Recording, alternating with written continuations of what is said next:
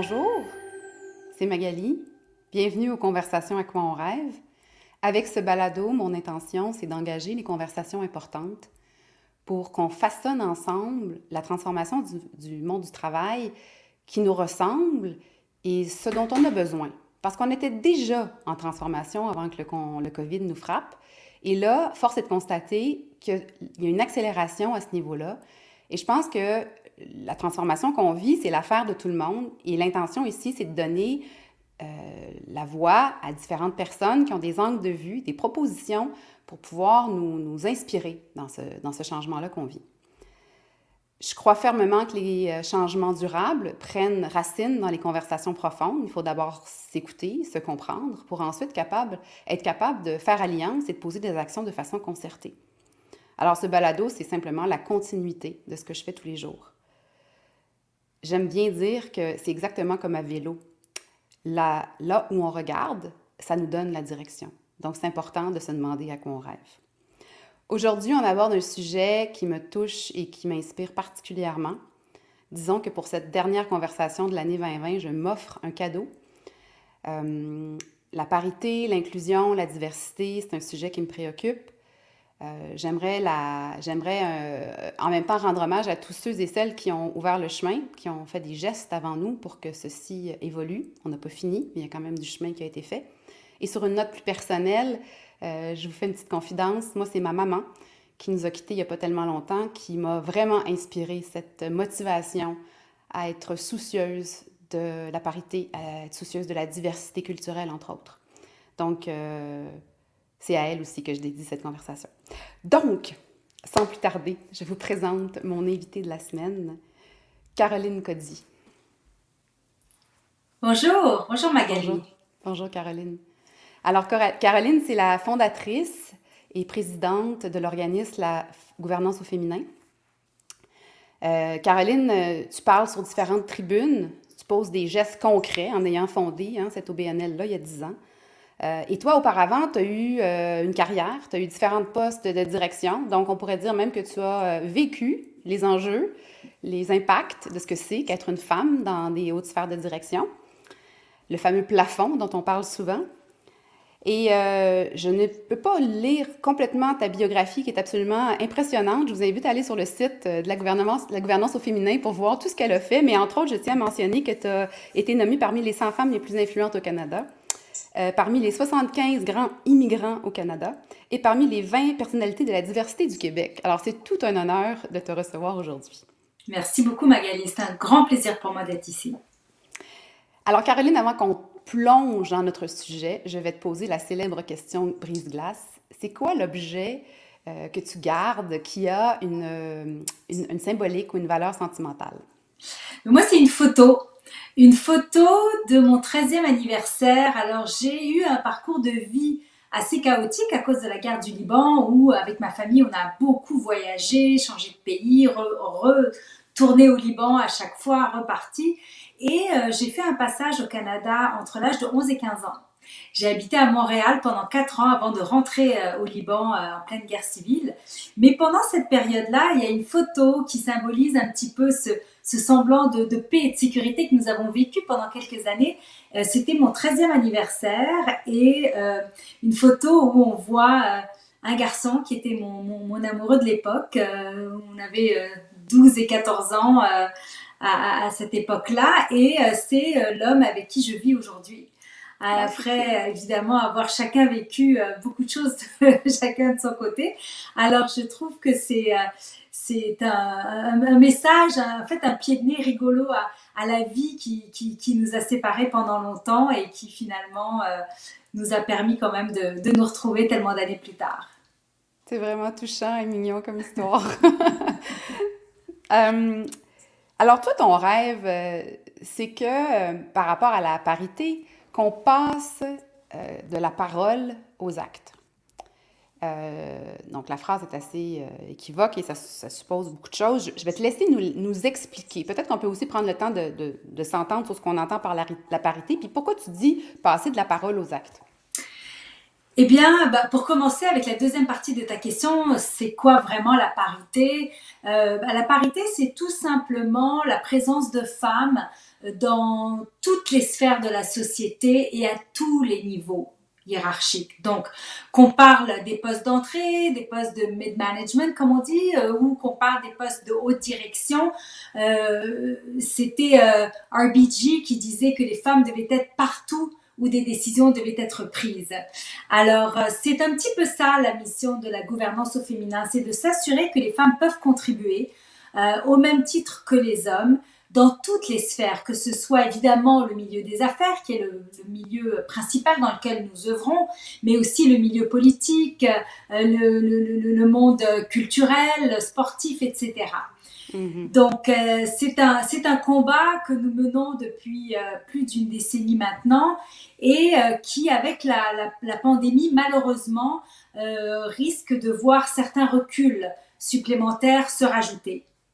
Alors pourquoi je parle de passer de la parole aux actes? J'ai d'ailleurs rédigé une lettre ouverte qui a été publiée dans la presse et dans le Globe and Mail que les coprésidents du conseil d'administration de la gouvernance au féminin euh, ont co-signé avec moi, je parle de Monique Leroux et Norman Steinberg, euh, c'était important de, de vraiment parler de ce que nous sommes en train de vivre collectivement avec ce recul qui, menace euh, les femmes dans la société et dans l'économie. Euh, et, le, titre est très, très explicite. Il y a eu tellement de, euh, de paroles il y a eu tellement de déclarations, il y a eu tellement de hashtags pour la parité, pour l'égalité, pour l'équité, pour la diversité et l'inclusion. Et pourtant, de manière concrète, les mouvements, les, progrès, les avancements sont extrêmement lents. Euh, et trop d'organisations, de, d'industries, de milieux ont tout simplement euh, choisi de communiquer et non d'agir. Donc, nous, ce qu'on veut vraiment, c'est que euh, on pousse le, concept plus loin. C'est bien d'en parler, c'est essentiel d'en parler, mais ça mhm. ne suffit pas. Donc, de manière concrète, à la gouvernance au féminin, les cinq premières années, on a parlé, c'est-à-dire qu'on a fait des discussions, euh, des panels, des, des, conférences, des fireside chats, etc., pour parler. Au bout de cinq ans, donc en 2015, on s'est dit que ça ne suffisait pas, qu'il fallait vraiment agir et que toutes ces femmes qui nous disaient que les conférences que nous organisions, ça les inspire, ça les aide, ça les motive, qu'est-ce qu'on pouvait faire de plus? Et c'est à ce moment-là qu'on a mis sur pied un programme de mentorat pour soutenir les femmes de manière très concrète sur leur chemin, pendant leur cheminement et un programme de formation en gouvernance. Et puis, quand on s'est rendu compte que toutes ces femmes retournaient dans des milieux euh, corporatif qui avait été bâti par des hommes pour des hommes et où elle sentait une certaine frustration de ne pas réussir à progresser comme elle le souhaitait, on s'est dit qu'il fallait alors qu'on soutienne les entreprises mhm. pour qu'elles fassent la bonne chose, pour qu'elles puissent passer de, la parole aux actes. Et donc, c'est ainsi qu'on a créé la certification parité de la gouvernance au féminin, dont, j'imagine que nous parlerons peut-être plus en détail tout à l'heure. Je ne veux pas trop, trop avancer, mais en, deux mots, c'est la manière concrète de vraiment euh, prendre la mesure de la diversité qu'on a au sein d'une entreprise, les femmes d'abord et avant tout, mais aussi on a toute une section sur ce qu'on appelle l'intersectionnalité, donc les femmes qui sont euh, des femmes issues de différentes communautés euh, visibles, LGBTQ, euh, autochtones, etc. Et de soutenir donc ces, entreprises qui veulent mesurer la, situation, faire comme un audit, et puis leur donner vraiment un rapport qui va leur donner leur juste par rapport à leurs actions, par rapport à tout le volet quantitatif, qualitatif, etc. Des recommandations, du benchmarking, des meilleures pratiques. Et c'est comme ça qu'on voit les entreprises progresser de bronze à argent, à or, à platine. Et, c'est ce qui fait euh, la force d'un réel mouvement de société comme ce qu'on ce a pu euh, euh, créer avec la gouvernance au féminin. Alors, je vais rebondir sur quelques éléments de ta réponse. Euh, ben, premièrement, il y a le fait qu'effectivement, il y a des signes qui nous font voir que ce qui s'est passé avec le COVID a affecté particulièrement les femmes. Donc, c'est un fait qu'il faut tenir en considération. Après, l'autre élément qui me frappe dans ce que tu as dit, qui me semble important de comprendre, c'est qu'effectivement, on peut équiper hein, les femmes de toutes sortes de compétences, leur donner du courage, leur donner toutes sortes d'outils, mais parfois, il faut, ben pas parfois, mais il faut aussi intervenir sur le milieu parce que la raison pour laquelle le changement s'opère pas, ben, des fois, elle est cachée. Elle est en dessous, puis on le sait même pas. On n'est même pas conscient de cet enjeu-là. Donc, euh, vraiment, belle avancée de aussi aller travailler l'entreprise en général. Euh, tu parles du fait qu'on en parle beaucoup. Hein? On pourrait même dire, euh, on a eu une conversation préalablement, toi et moi, puis je te disais, moi, ma préoccupation, c'est qu'on en parle tellement qu'on donne l'impression que c'est réglé, quand ce ne l'est pas. Sachant d'autant plus que là, aujourd'hui, à la date où on se parle, bien, il paraît qu'on on a même une statistique. Là, tu parlais d'un recul de 30 chez les femmes, euh, ou je sais pas, j'ai pêché ça, mais donc, on, on, peut quantifier qu'il y, y, a déjà des impacts plus grands chez les femmes, mais pourtant, le discours est tellement empreint de, de, de, de pousser les femmes, d'équité, que ça peut donner l'impression que c'est réglé. Donc ça, c'est dangereux à mon avis. Ben, en fait, exactement. Il est là le plus grand danger. Il y a euh, environ deux ans, je pense, euh, il y avait eu un sondage sur ce que monsieur et madame tout le monde dans la rue pensaient euh, de l'égalité des genres.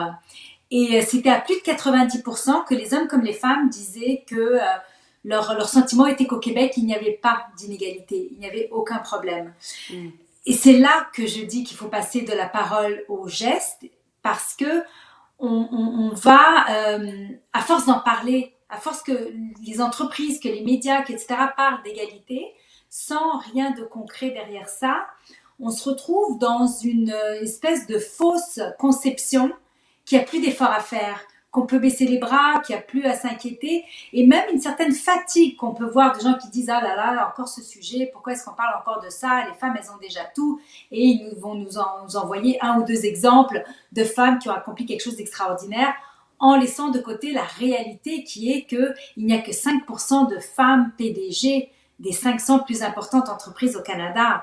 Donc c'est plutôt ça, moi, que j'aimerais euh, avoir comme, sujet de discussion et se dire, mais qu'est-ce qui nous a amené à ça?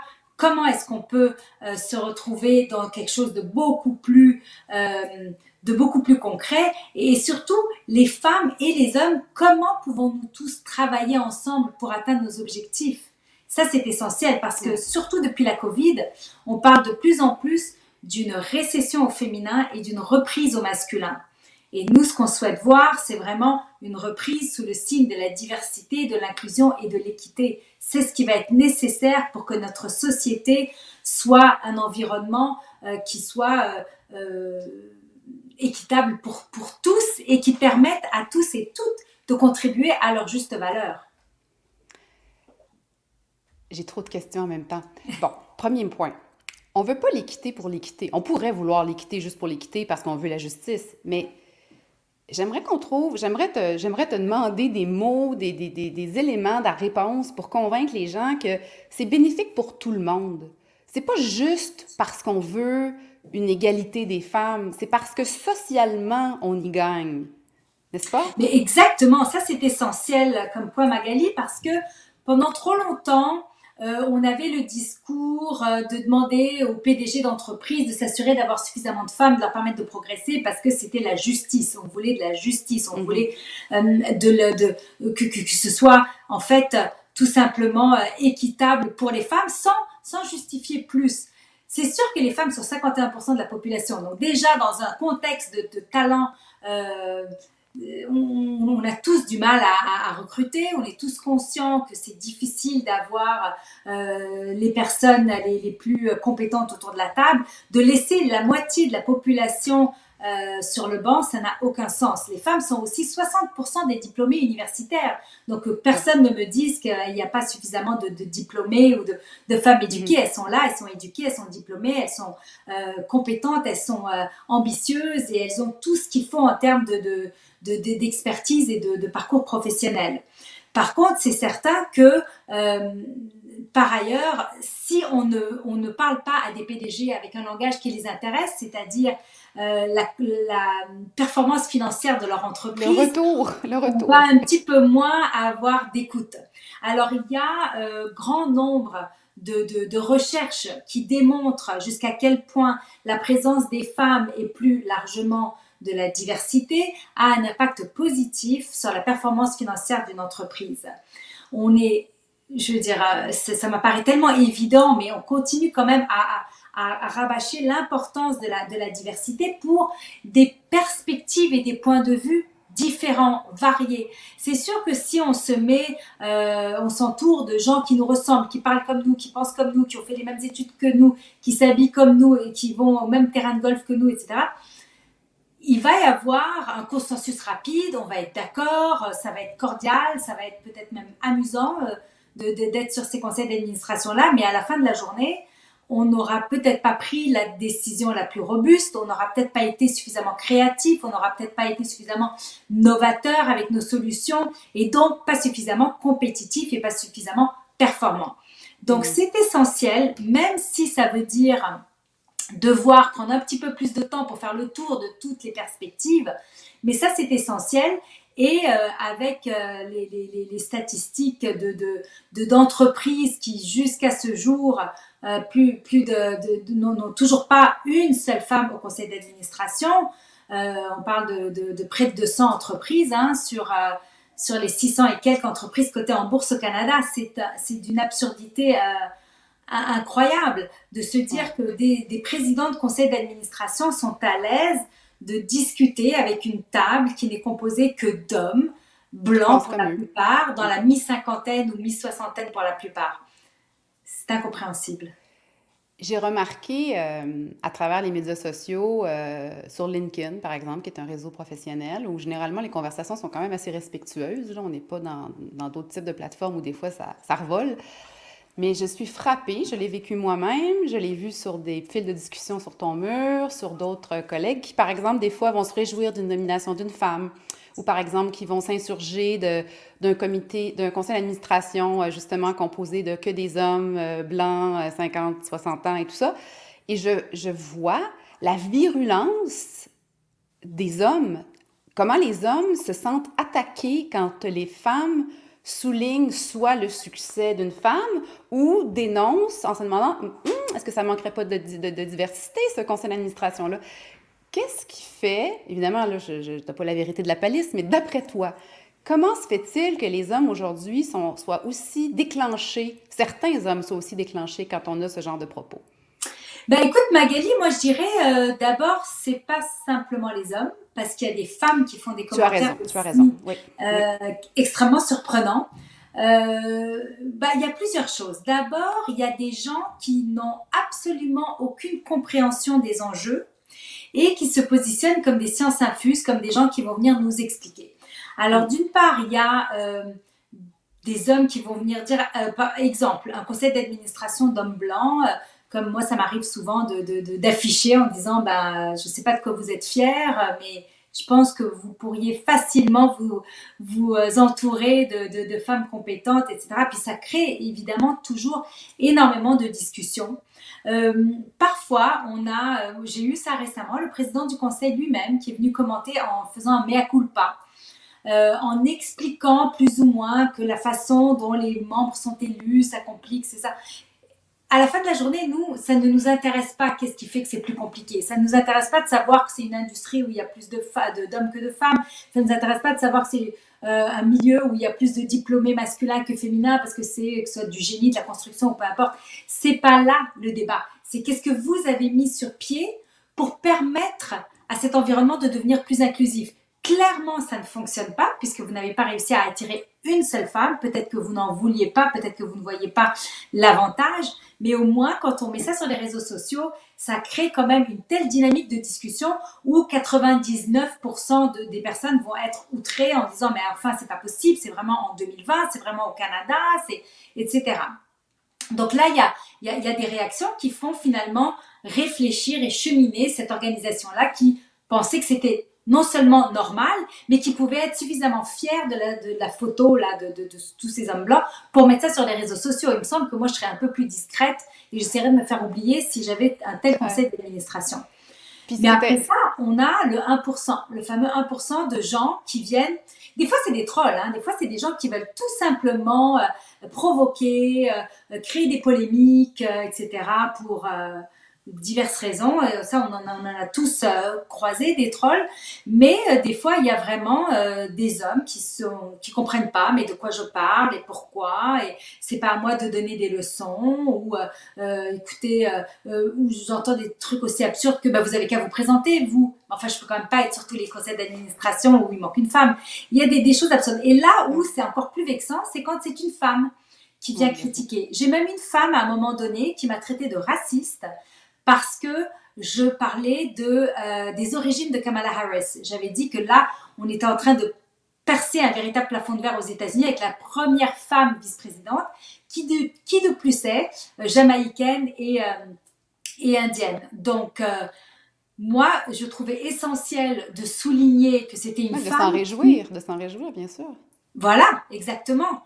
C'est des obstacles supplémentaires. C'est ça la réalité une femme blanche avec un nom neutre, avec un accent du coin, va forcément plus facilement réussir à faire avancer sa carrière qu'une femme qui arrive d'ailleurs ou qui est née ailleurs ou qui, dont les parents sont nés ailleurs, qui a une autre couleur, qui a un autre nom, un autre accent. C'est évident.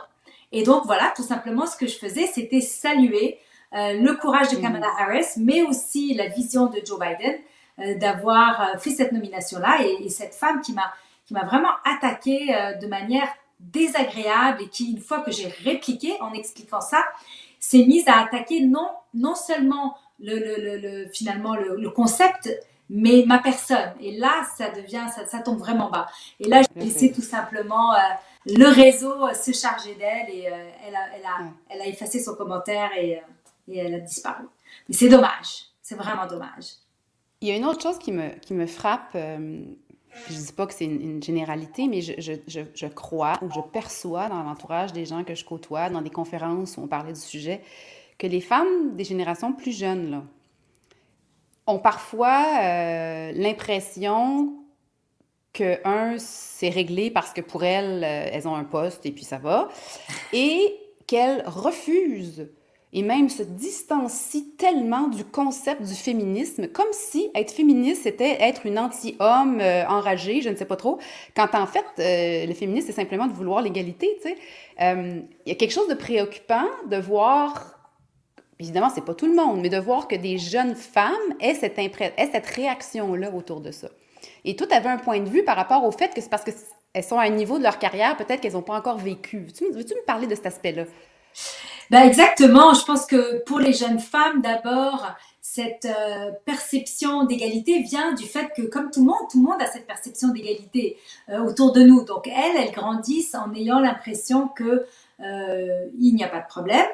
Et elles rentrent dans le milieu des affaires, elles travaillent fort, elles persévèrent. Souvent, elles ont des meilleures notes que les garçons. Souvent, elles réussissent à se démarquer en médecine ou en droit ou dans des disciplines où il y a très peu d'hommes parce que tout simplement elles sont, elles sont plus travaillantes, elles sont plus, euh, elles ont plus le, souhait de, s'accomplir dans, leur, dans leur domaine. Et on les retrouve ensuite en milieu euh, de, travail, dans des postes d'entrée où c'est quand même assez facile de se sentir euh, l'égal des autres et de progresser. Elles n'ont pas encore atteint ces niveaux où les choses changent où on commence à voir une diminution de, la présence des femmes, où on voit un écart euh, salarial, etc. D'autre part, euh, c'est sûr que ce qu'elles ont comme avantage sur les femmes de, notre génération, c'est que pour les jeunes femmes, elles se retrouvent côtoyant des, euh, garçons qui sont peut-être plus ouverts que les garçons de, mon époque en tout cas. Et donc là, c'est un plus. Euh, les jeunes pères sont beaucoup plus impliqués dans la vie de leurs enfants qu'a pu l'être euh, le père de mes enfants. Et, tout ça, tout ça joue. Mais je crois que à force d'évoluer et de, de promotion qu'elles n'arrivent pas forcément à obtenir, et alors qu'elles sont en train de transiger et de côtoyer quand même des hommes d'une autre génération, elles risquent de se rendre compte que finalement c'est un mouvement derrière lequel on devrait toutes se tenir, peu importe notre génération, puis aussi peu importe qu'on ait réussi ou pas. On peut mm. très bien, en tant que femme, se démarquer. Moi, j'avais comme dernier poste que j'ai quitté il y a bientôt trois ans. Euh, j'étais vice-présidente exécutive de la plus grosse firme d'expertise médicale au Canada. Euh, ça faisait sept ans que je faisais la gouvernance au féminin euh, en parallèle. C'était devenu trop, donc j'ai décidé de, de, quitter mon emploi pour, pour être à, temps plein vraiment à la gouvernance au féminin, puis embaucher une dizaine de personnes autour de moi. C'est certain qu'il faut l'avoir vécu mhm. pour le comprendre, surtout dans, un, dans, dans une ère où on donne l'impression que tout est réglé. Bien, D'où l'importance d'avoir des conversations là-dessus, puis de provoquer cette écoute-là, parce qu'il faut d'abord comme se rendre compte que ça existe, pas parce que ça m'arrive pas à moi. Euh, tu as parlé de l'écart salarial. Euh, c'est quoi le chiffre sur l'écart salarial dans les, euh, les, les, les, hauts professionnels? C'est-tu 68 sous pour un dollar? Alors ça, c'est pour les femmes exécutives. dans, les, dans les postes de direction, effectivement, elles gagnent 68 sous pour chaque dollar gagné par leur homologue masculin. Wow. Qu'est-ce qui, euh, qu'est-ce qui arrive si on s'en occupe pas? Si on passe pas aux actes, là, il se passe quoi? Ben, il se passe un recul, un recul, euh, je pense, qui est assez euh, incontournable. Il faut que ce soit quelque chose qui demeure central pour les femmes, pour les hommes, pour les entreprises et pour les gouvernements. Je crois que, en gros, ça, ça, englobe les, les, les principales parties prenantes. Et euh, c'est Simone de Beauvoir qui disait qu'il suffirait d'une crise pour que les droits des femmes reculent, peu importe la crise économique, religieuse, euh, politique, pour que les droits des femmes reculent. Et elle, mettait les femmes en garde euh, en disant qu'il euh, fallait rester vigilantes toute leur vie durant. Et, c'est frappant que des, une citation de l'époque semble aussi actuelle et, je crains que ça risque de, demeurer actuel pour encore bien longtemps. En préparation à, la conversation, il y a des gens qui ont posé des questions qui, voulaient que je te pose. Euh, entre autres, il y a Jean-Julien qui me demandait, euh, il y a certaines règles, entre autres avec la parité salariale. On prend juste ça, tu sais. Ça, c'est réglementé, bon. Mais comment ça se fait que c'est si difficile de l'actualiser, même quand il y a un cadre légal qui est autour? Oui, bah, en fait, le Québec est une des provinces, les, pas une des, la première province au Canada à avoir légiféré. Ça fait plus de 20 ans qu'on a une loi de l'équité salariale. Euh, le fédéral, le gouvernement canadien a emboîté le pas il y a à peine, euh, euh, je pense que c'est à peine deux ans, qu'on a une loi maintenant au niveau fédéral. Alors ça, c'est bien, ça renforce. mais ça continue à être très difficile de l'appliquer. Il y a toujours des excuses qui sont utilisées, hein, où on peut facilement, et puis on le voit, on le voit régulièrement, il y a des cas qui sont médiatisés où l'organisation va trouver comme excuse que, euh, mais oui, mais l'homme, il a ça de plus, il a fait ça de plus, il a... Donc, c'est certain qu'il y a un volet dans tout ça, hein, de la rémunération, qui peut être biaisé, mais c'est quand même fort que ce soit toujours dans le cas des femmes euh, que le salaire soit, soit moindre.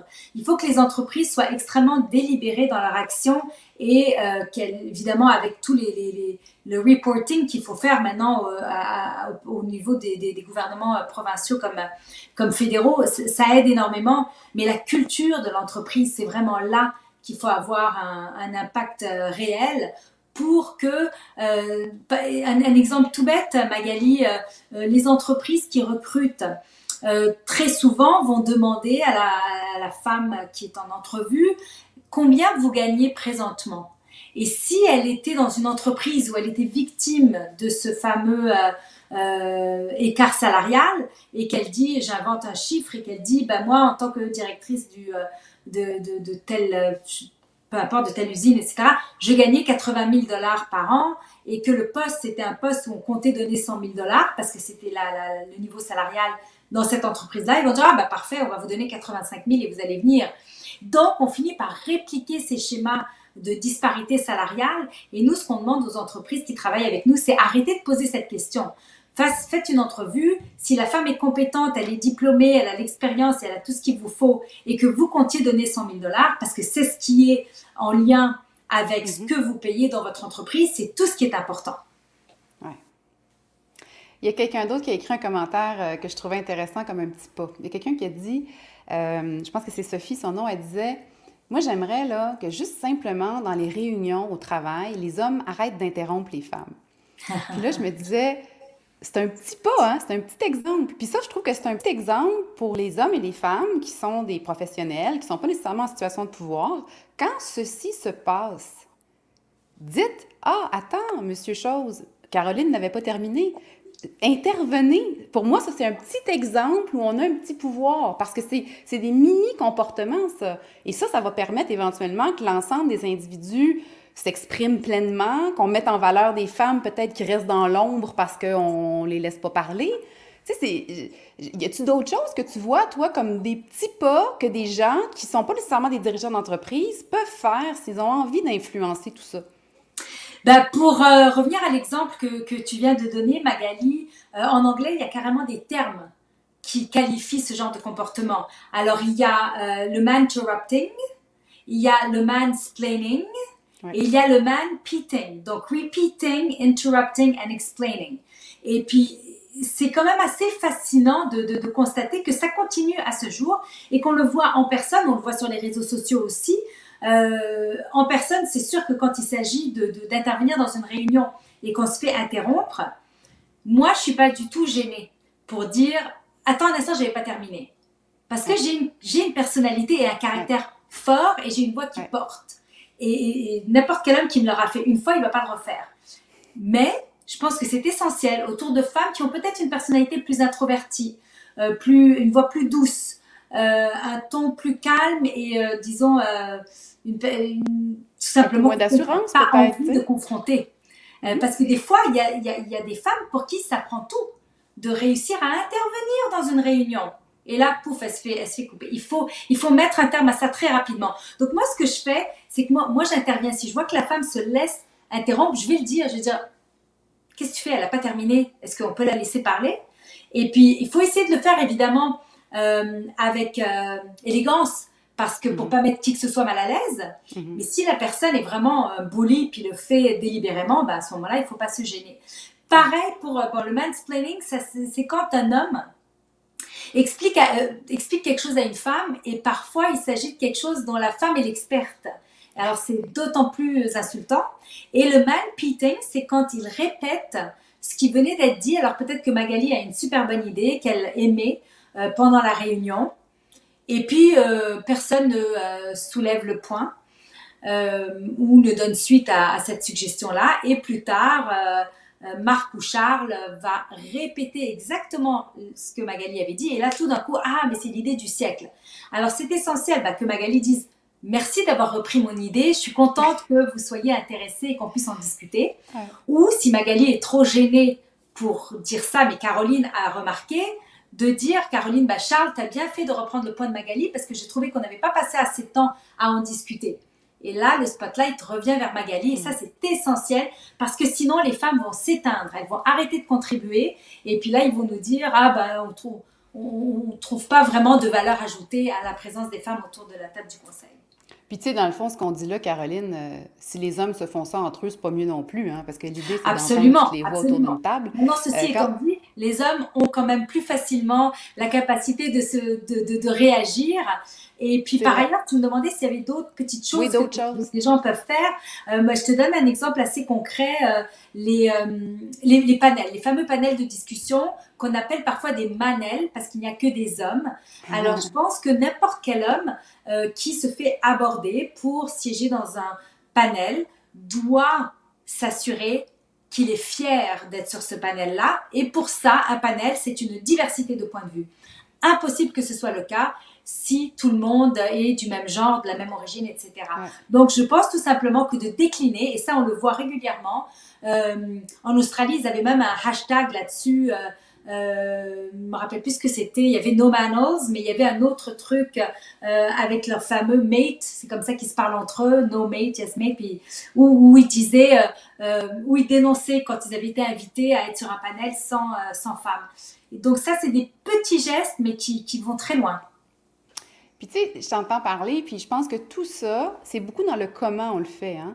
Parce que euh, comment on intervient, comment on le souligne, ça peut être vu comme euh, une reprise ou tu chicaner quelqu'un, évidemment, ça passe moins bien, mais quand c'est fait avec élégance, quand c'est fait avec les bons mots, en quelque part, on est en train de rendre service. Hein. Moi, je pense que c'est ça qu'il faut se dire dans notre tête. On n'est pas, on pas là pour briser l'harmonie, on est là pour rendre service à, à, l'entreprise, au groupe qu'on représente, etc. Euh, est-ce que tu as euh, d'autres, euh, peut-être des pistes de Imaginons, bon, évidemment que sur le site de la gouvernance au féminin, puis les programmes que vous offrez, puis euh, la certification de parité, tout ça, c'est des choses qu'on peut faire. Mais y a-t-il autre chose, mettons le petit, le petit, petit, petit pas, là. Imaginons que moi, je suis dans une organisation, puis j'ai envie de créer un éveil chez, les dirigeants de mon entreprise. Qu'est-ce que je peux faire? Ben, il est évident que selon la taille de l'entreprise, hein, euh, chacun peut faire quelque chose. Souvent, on, m'approche en me disant oui, mais moi je suis aux opérations ou moi je suis euh, aux finances, je vois pas très bien comment je pourrais contribuer à ça. Est-ce que c'est pas plutôt les ressources humaines ou les communications, etc. Je pense sincèrement que tout le monde peut faire quelque chose. D'abord, il y a la possibilité de créer des groupes pour protéger certaines euh, minorités. Bah, évidemment, les femmes, c'est pas une minorité, mais des groupes sous-représentés. Mhm. Donc, il y a des entreprises qui ont des différents, différents groupes d'employés qui se réunissent, qui organisent des événements, qui euh, ont euh, une infolettre, etc. Et tout ça, ce sont des activités que les employés peuvent euh, organiser entre eux, sans même avoir. C'est certain qu'il est préférable d'avoir l'aval de l'entreprise, mais moi, j'ai jamais vu une entreprise qui soit contre la vertu et qui dise je vois pas l'intérêt de faire ça. Donc en général, mmh. c'est très très bien vu. Par contre, le défi là va être toujours de maintenir le cap. Beaucoup euh, finissent par s'essouffler parce que c'est bénévole, parce que c'est sur le temps personnel, etc. Donc c'est essentiel de, de, de, de, garder euh, la conversation, d'avoir un groupe suffisamment important pour, euh, pour avancer là-dedans. Et nous, c'est très drôle parce que avec la certification parité, on a plus d'une soixantaine d'organisations enrôlées en, en 2020.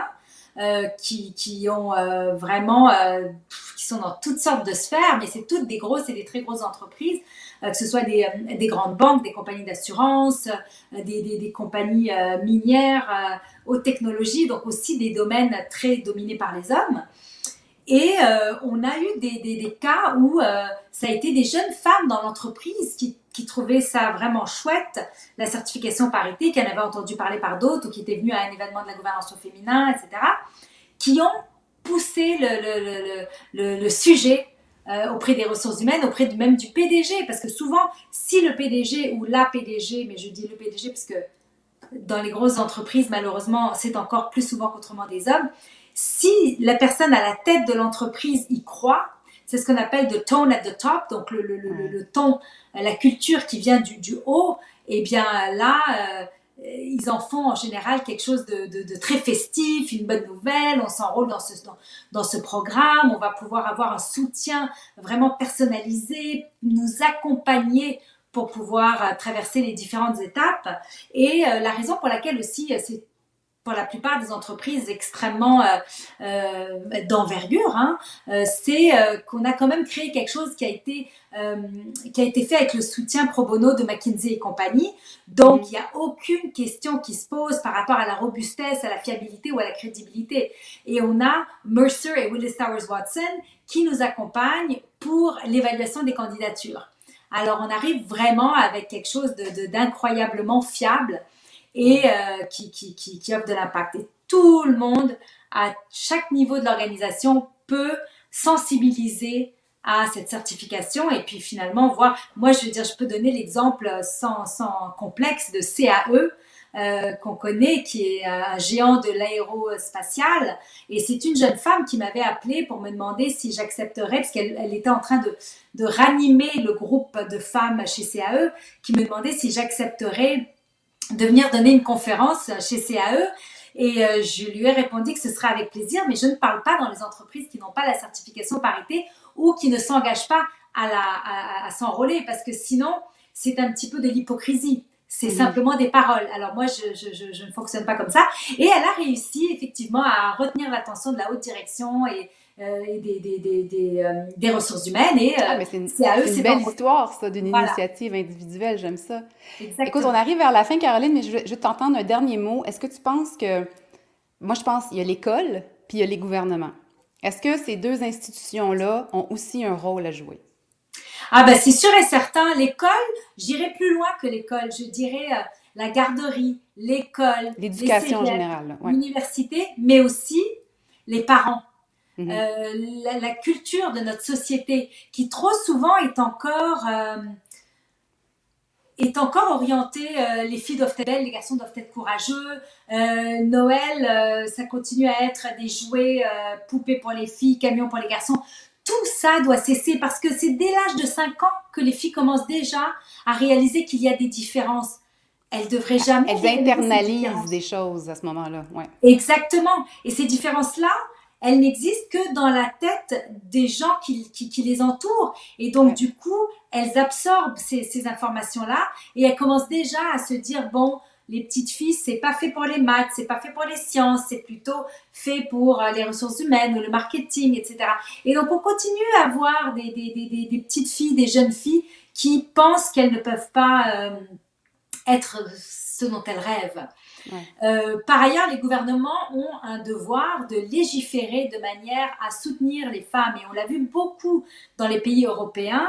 on va fêter les 10 ans de la loi Copé-Zimmermann qui est la loi de quota en France. Et euh, la députée Marie-Jo Zimmermann est mon invitée le 27 janvier, le jour même justement des 10 ans de, la loi, euh, pour parler de que ça a apporté à la France, qui maintenant a dépassé les 40% de femmes dans les conseils d'administration, ce qui est plus, euh, ce qui est plus du double de ce qu'on peut dire euh, ici au Canada où nous n'avons pas une telle législation. Par contre, au Québec, nous avons une législation euh, qui prévoit 50% de femmes dans les sociétés d'État et ça, c'était sous Jean Charest que cette loi a été votée. Et on a ainsi pu voir en cinq ans la parité dans tous les CA de nos sociétés d'État comme Hydro-Québec, l'Auto-Québec, la SAQ, etc. Et c'est pour ça que Jean Charret est également mon invité ce fameux jour du 27 janvier avec Marie-Jo Zimmermann et avec Louise Champou-Paillet qui fait énormément de recherches euh, et qui écrit des rapports sur, dans le domaine et qui est une de nos euh, bénévoles euh, très actives à la gouvernance au féminin au comité certification parité qu'elle co-préside d'ailleurs. Si les gens ont envie d'être au courant de cette histoire du 27 janvier, on va sur le site de la gouvernance au féminin. Exactement, la gouvernance au féminin.org, toutes les informations sur sur nos événements à venir, sur nos programmes de formation, de mentorat et évidemment la certification parité pour les entreprises. Tout est là. Alors écoute, je te remercie vraiment pour cette conversation hyper intéressante. J'aurais pu continuer toute la journée avec toi. Euh, je te laisse le mot de la fin en quelques secondes. Qu'est-ce que serait un conseil ou un dernier message que tu as envie de passer pour nous laisser là-dessus pour qu'on puisse méditer et puis euh, poser les actes? Ben moi, le, dernier message que j'ai envie euh, de laisser avant qu'on se quitte, Magali, c'est l'implication. Je pense que c'est essentiel qu'on s'implique. Chacun a sa passion. C'est impossible de ne pas avoir d'intérêt euh, qui soit un intérêt collectif. Alors, est-ce que c'est euh, l'environnement? Est-ce que c'est euh, les personnes âgées? Est-ce que c'est les enfants malades? Est-ce que c'est la parité? Est-ce que c'est... Peu importe. Mm. Mais, mais choisissez ce qui vous passionne, impliquez-vous, faites votre différence. Chacun peut faire quelque chose, personne ne peut tout faire. Alors, j'invite les gens qui aimeraient s'impliquer dans la question de la parité, à ne pas hésiter à nous envoyer un email à la gouvernance au féminin sur notre site web si elles souhaitent euh, se joindre euh, au rang de nos, notre centaine de bénévoles qui œuvrent tous les jours pour que ce message ne fasse pas que traverser le Canada de côte en côte, mais euh, une grosse présence que nous avons maintenant aux États-Unis et à travers le monde. Génial. Appliquez-vous. Ben, merci beaucoup encore une fois pour, pour ta, générosité. Et je vous rappelle que cette conversation ainsi que toutes les autres, vous pouvez les écouter sur le site balado.magalieco.com. Et si vous avez envie de les écouter simplement à l'audio, elles sont aussi disponibles sur les plateformes de Spotify, iTunes et Google. Alors, euh, ben, bonne fin de journée, merci, et puis euh, ben, longue vie à la gouvernance au féminin et aux actions qui vont s'en suivre. Merci beaucoup Magali, ça a été un plaisir.